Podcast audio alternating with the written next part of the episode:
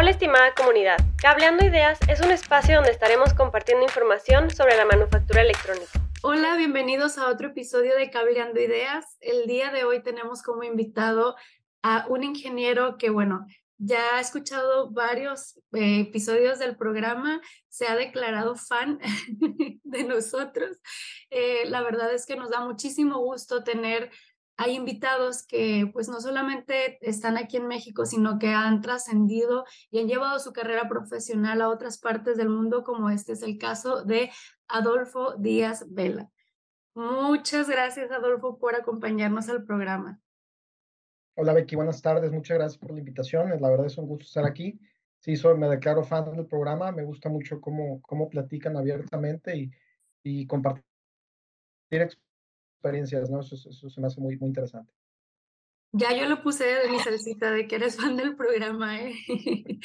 Pero nos gusta, nos gusta. Muchas gracias, Adolfo. Y bueno, Adolfo, eh, en este episodio vamos a hablar un poquito de lo que ha sido tu carrera profesional y me encantaría que pues te presentaras para que la audiencia te conozca. Pues, ¿quién es Adolfo? ¿Cuántos años tiene? ¿Cuántos años de experiencia tienes en la industria de manufactura electrónica? Y bueno, si nos quisieras compartir algo sobre ti, adelante. Ah, claro, eh, bueno, yo, yo estudié en el, Centro de Ciencia Técnica Industrial, tengo 27 años de, de experiencia. Eh, soy tecnólogo en electrónica, lo que me, me, me hizo empezar a, a, laborar bastante rápido.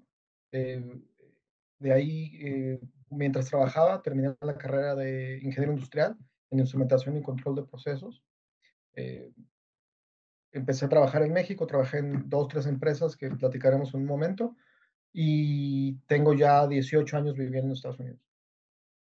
Muy bien, sí, de hecho, por eso es que ahorita estamos grabando de forma virtual por Zoom, porque, bueno, Adolfo se encuentra en Estados Unidos, residiendo ya ya desde hace ya varios años. Muchísimas gracias, Adolfo, por presentarte y, bueno, ahora sí empezamos con la ronda de preguntas que tenemos preparadas para el día de hoy. Y bueno, estuvimos platicando ya que tienes, eh, empezaste como ingeniero en ICT, empezaste como ingeniero debugueando, desarrollando pruebas y me gustaría saber cómo llegas de saliendo de la universidad a esta área. Sí, bueno, de hecho no empecé como, como ingeniero de ICT, como te comentaba, yo empecé como tecnólogo eh, yo fui técnico de diagnóstico en, en, una línea eh, de, de, producción donde se hacían pruebas de, de, prototipo. Eh, ahí estuve haciendo técnico de diagnóstico tal en la línea, en, en el banco, diagnosticando. de ahí me movía a técnico de pruebas. Estuve haciendo, asistiendo al ingeniero de pruebas en, en ICT y en, pruebas de radiofrecuencia. Eh, recordarán, hace muchos años había una compañía eh, telefónica que hacía sus teléfonos ahí en Guadalajara. Eh, yo estuve trabajando en esa empresa por, por, algunos años y, como te comento, técnico de diagnóstico, luego técnico de pruebas, asistiendo en ICT y en, equipos de radiofrecuencia. ahí aprendí mucho de ICT, la verdad, este, fue donde más este, oportunidad tuve, de, desde hacer cableados de cero hasta, hasta debuguear y, y, algo de programación. Eh, de ahí me fui, dejé, dejé ese ramo, digamos, y me fui a, a ramos semiconductores. Ahí estuve un, un par de años eh, manejando procesos y, y, calificando equipos y haciendo ciertas otras actividades eh, de mantenimiento y, y, así. En ese transcurso yo terminé mi carrera de ingeniero industrial, como comentaba, y Ahí fue cuando entré a trabajar en esta empresa que está en la tijera, ahí, ahí sigue, eh, en el 2001. Eh, en ese entonces eh, entré como ingeniero de ICT por la experiencia previa que había adquirido en, la compañía que, comentaba, Telefónica, ¿no? que hacía los teléfonos en Guadalajara. eso, ya entré de lleno ahí de ingeniero de ICT y pues, ahí ya tuve la oportunidad de realmente yo tener mis proyectos y yo ser el responsable obviamente con el apoyo de, ciertos colegas que ellos saben, saben quiénes son, que, que siempre la verdad me, me coacharon, me apoyaron este, y, me ayudaron a que, a que, a que yo siga creciendo y, aprendiendo, ¿no? Porque el ICT, entre más le escarbas, más, más le encuentras. Sí, y de hecho, pues yo creo que te debió de haber servido muchísimo toda esta parte de estar en esta, en esta parte pues de la manufactura para empezar a entender un poquito más sobre el project management, ¿no? Y es aquí donde tú, después de eso, ¿no? Decides moverte de aquí de México a Estados Unidos. Cuéntanos cómo fue esa transición y qué, qué diferente se me hace que ha de haber sido para ti. Claro, muy, muy diferente. Este, pues yo estaba uh, de ICETero, como decimos, y salió por ahí una oportunidad para volverse residente con, con, unos productos que estaban lanzando aquí en Estados Unidos, eh, radios y cosas así. Y pues me interesó la, la, idea de, de, vivir la, la, experiencia de estar en la planta del, del cliente, porque muchas veces en, en, ICT pues vemos solamente un pedacito de algo, no entendemos cómo cuando todo es un producto terminado, todavía llega a una planta de un cliente y eh, es ensamblado y se hacen ciertas pruebas y ciertas cosas, ¿no? Eso me, me, llamaba mucho la atención y, y, pues fui por la posición y, quedé y me mudé a, aquí a Estados Unidos hace pues, ya 18 años, eh, que fue una, pues una transición diferente, ¿no? De estar realmente en la, en la planta de producción con, con PCBs, con, con, todo lo que eso conlleva, a brincar a estar con, con el cliente arriba de un vehículo y habiendo problemas y, y, teniendo dificultades porque algo que debe de funcionar no funciona y, y pues tú tratando de diagnosticar lo mejor que puedes, porque ahí ya no estamos hablando solamente de iceteros, estás hablando de la funcionalidad completa del, del producto, ¿no? Entonces sí fue, fue complicado al principio. Y también estuviste como ingeniero de calidad, ¿no? En, sí, en algún este, momento de tu eh, carrera profesional. En, algún momento, eh, y después eso se transformó en, en, en una, uh, una posición de calidad, eh, de calidad de cliente, ¿no? En el que yo eh, eh, daba apoyo a los, a los clientes en, su, en, sus plantas de manufactura. En, en, todos los productos que, que, la compañía para la que todavía pertenezco proveía. Eh, entonces, eh, ahí estás hablando desde situaciones de, de, emergencia, de que tienes que hacer un sorteo de materiales, de que tienes que segregar partes, de que tienes que, que, que manejar eh, situaciones de alta tensión con, con, el cliente y tú eres el único representante de, de la compañía en su, en su, eh, en su fábrica y, y, obviamente pues hay frustración, hay emociones y, y esos fueron momentos, momentos que a mí me, la verdad, me marcaron mucho. Al principio sí, sí te pones muy nervioso y pues trabajo es normal, pero después aprendes un poco a manejar, a manejar toda esa, esa presión, esas este, expectativas del cliente y coordinando con tu equipo, la verdad, al final todo, todo siempre sale bien. Sí, cada puesto obviamente tiene su propio reto y obviamente el de calidad conllevaba mucho en el tema de tener toda la perfección y bueno, quedar muy bien con el cliente, pero el project management también es así. Y me gustaría que empezáramos a hablar un poquito acerca del project management. Uh -huh. eh, ¿Cuál ha sido, por ejemplo, tu mayor reto ya en esta área? Y porque siento que a lo mejor el, los retos, pues aquí en México, pueden ser un poco diferentes también en Estados Unidos. Al final, pues son proyectos pues parecidos, pero no sé si te has topado ahí algún reto también en el tema de las personas, el lenguaje, no sé, la claro. multiculturalidad. A ver, platícanos de algún reto que hayas tenido y que te haya marcado mucho. Después de pues, haber empezado realmente como técnica de diagnóstico, luego eh, ICT y, y, luego de ahí residente, luego calidad, empiezas a ver que el mundo es más grande, ¿no? Y de ahí me empezó a interesar mucho la posición de Project Manager. Creo que, que eh, para mí lo que me llamaba mucho la atención es aprender desde el, desde el proceso de adquisición del negocio, planeación, desarrollo y lanzamiento, ¿no? Eso que, que, que es, que, que pues, toma muchísimo esfuerzo y, uh -huh. y, hay muchas cosas que uno no ve. Eh, entonces eso me llamó mucho la atención y, y me, y, apliqué una posición y, formé parte de, de, ese grupo por, por, uh, por algún tiempo. Eh, ser project manager, todo piensa que es muy, muy glamuroso, pero es, es, bastante, es bastante complicado. Hablas de, de, de la dificultad con las personas y, y, de cómo en realidad eh, tenemos siempre que recordar que trabajamos con seres humanos que igual sienten, igual viven que nos, como nosotros, ¿no? Eh, yo he aprendido a, a través de, de, los años y me ayudó mucho mi experiencia de calidad estando con el cliente en situaciones súper críticas a mantener una inteligencia emocional eh, lo más eh, eh, al 100 que se pueda. creo que, como te comento, al entender que, que, todos somos seres humanos y todos sentimos y vivimos las cosas de diferente manera, te ayuda a crear ciertas conexiones con, con la otra parte, ¿no? Y tratar de, de, de, de entender por qué dicen lo que dicen o por qué ven las cosas de cierta manera o, o qué, qué, están viendo ellos que yo no veo o dónde está el desacuerdo para tratar de encontrar el, el, el punto de, de, el punto medio y tratar de navegar esta, esta incertidumbre que puede llegar a suceder. Y, y, por ejemplo, con el tema de los proyectos, yo sé que tú también has estado en nuevas tecnologías, en desarrollo de nuevas tecnologías, por ejemplo, con, con Adas, estuviste trabajando también muy de cerca.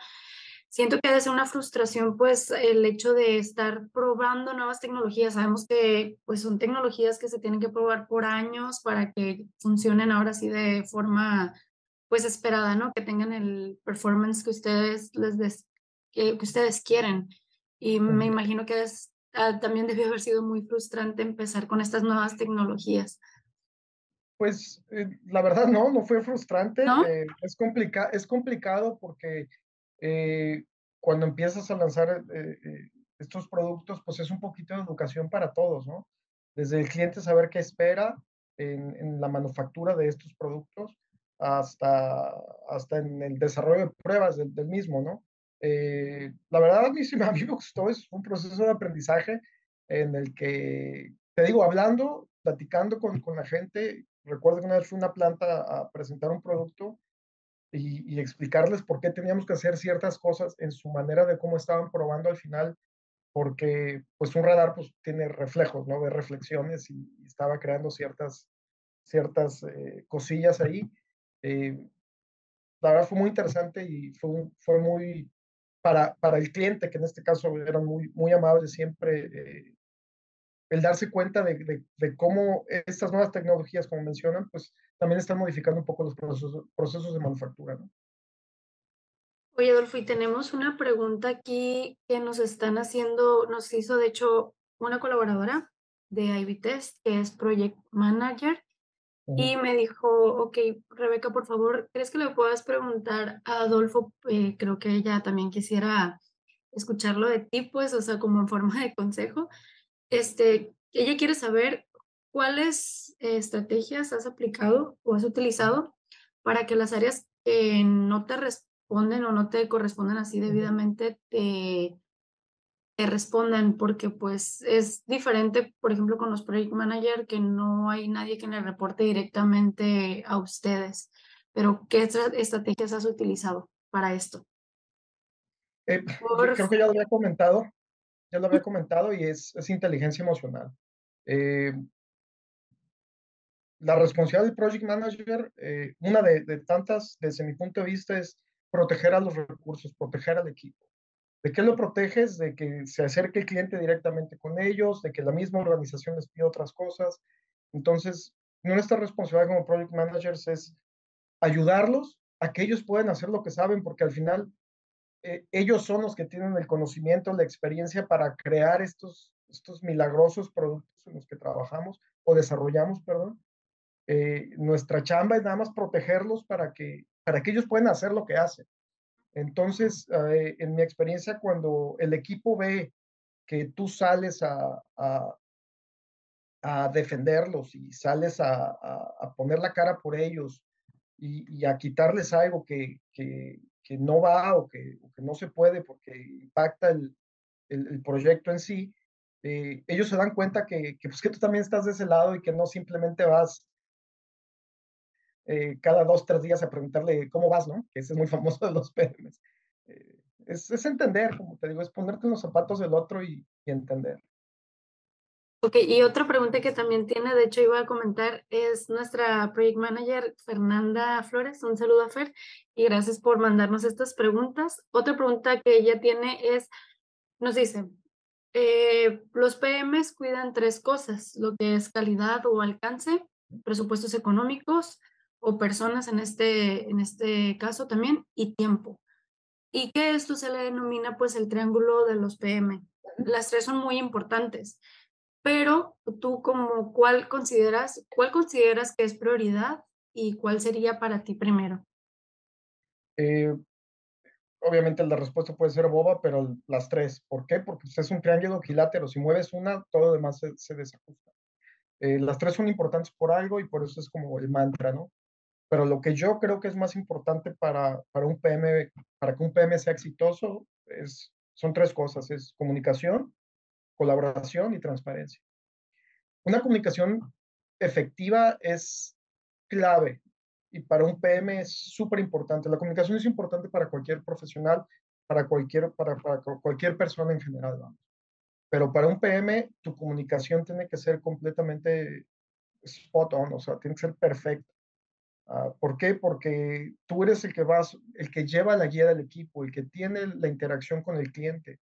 Eh, y nosotros los seres humanos, es una condición natural que, que lo que, si vamos a un lugar y escuchamos algo, lo que tú entendiste puede ser distinto a lo que yo entendí. Entonces, siempre hay en el mismo canal. Eh, el asegurarme de que si tú y yo tuvimos una plática, lo que, tú, lo que yo te dije y lo que tú entendiste es lo mismo, eso es bien, bien importante. Eh, porque de ahí se crean muchísimas confusiones y se hace un efecto dominó que puede llegar a, a, crearte realmente problemas en, en, tu ejecución de un proyecto. Una buena comunicación es básica. Y colaboración, el, la siguiente habilidad que yo creo importante es, es, uh, es, es, de nuevo ponerte en los zapatos del otro. Eh, lo que hacemos es bien complicado. Eh, los productos de, esta industria manufacturera de desarrollo de electrónicos es, es bien complicada, es bien difícil lograr algo solo. La única manera en la que realmente puede ser exitoso, podemos ser exitosos, es trabajando en equipo. Entonces la colaboración es clave. Siempre ponerte en los zapatos de la otra persona y pensar de que el día de hoy te están pidiendo ayuda, pero seguramente tú en, en dos, tres semanas, un mes, lo que sea, vas a llegar a pedirle ayuda a alguien. Entonces, hacer que todo el mundo tenga ese chip crea, la verdad, equipos, equipos de trabajo bastante, bastante contentos y, y dispuestos a ayudar. Y la transparencia, pues la, la, transparencia nos da libertad.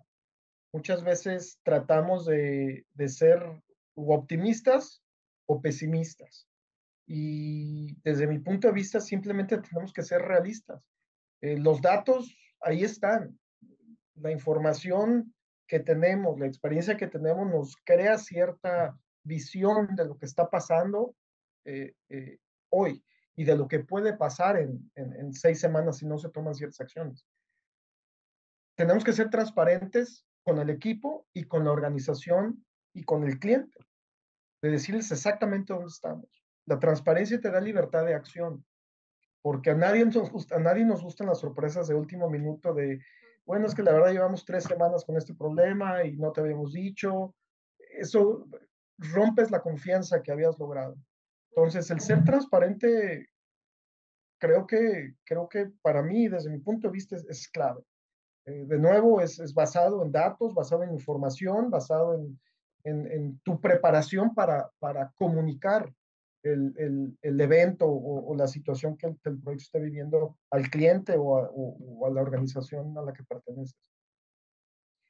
Y ah, otro, otra cosa que he visto que los mejores PMs hacen es, es manejo de riesgos. Siempre hay riesgos. Si tú vas con alguien y le preguntas, oye, ¿qué riesgos ves? No, ninguno. Eso no es cierto, siempre hay riesgos. Eh, que, que no los apuntemos es otra cosa. Entonces, el manejo de riesgos es, súper importante. Eh, un PM siempre tiene que ver seis, ocho meses adelante para saber, para, para planear, para prepararse, para alinear las estrellas lo mejor posible. Eh, y todo esto lo haces con un manejo de riesgos eh, pues desde primera, ¿no? en el que puedas tú realmente con el equipo hablar, bueno, ¿y qué pasa si se nos cae la fixtura? ¿Y qué pasa si la línea se descompone? Y empezar a pensar en, un plan B. Ok, si eso pasa, hacemos esto. Ok, y si el plan B tampoco jale, pues hacemos esto. Pero es empezar a, a desarrollar ideas de qué puedo hacer. Porque siempre hay un camino y siempre hay soluciones, siempre hay una forma. El, lo que te tenemos que hacer es, con el apoyo del equipo, este, es tratar de encontrarla y te, lo prometo que yo así he solucionado muchos problemas. No yo, pues con el equipo, porque al final eh, eh, el equipo es el que te, el que te, el que ejecuta, el que hace todo. Eh, uno nada más está ahí para, para facilitar muchas veces. Sí, yo creo que Y por último, pero por último, no es nada más el manejo de expectativas. es bien importante, y regreso a la, a la transparencia, el el manejar las expectativas con el cliente, con el equipo y con tu organización. Muy clara, que, que todos tengamos el mismo entendido de qué estamos esperando de A o de B.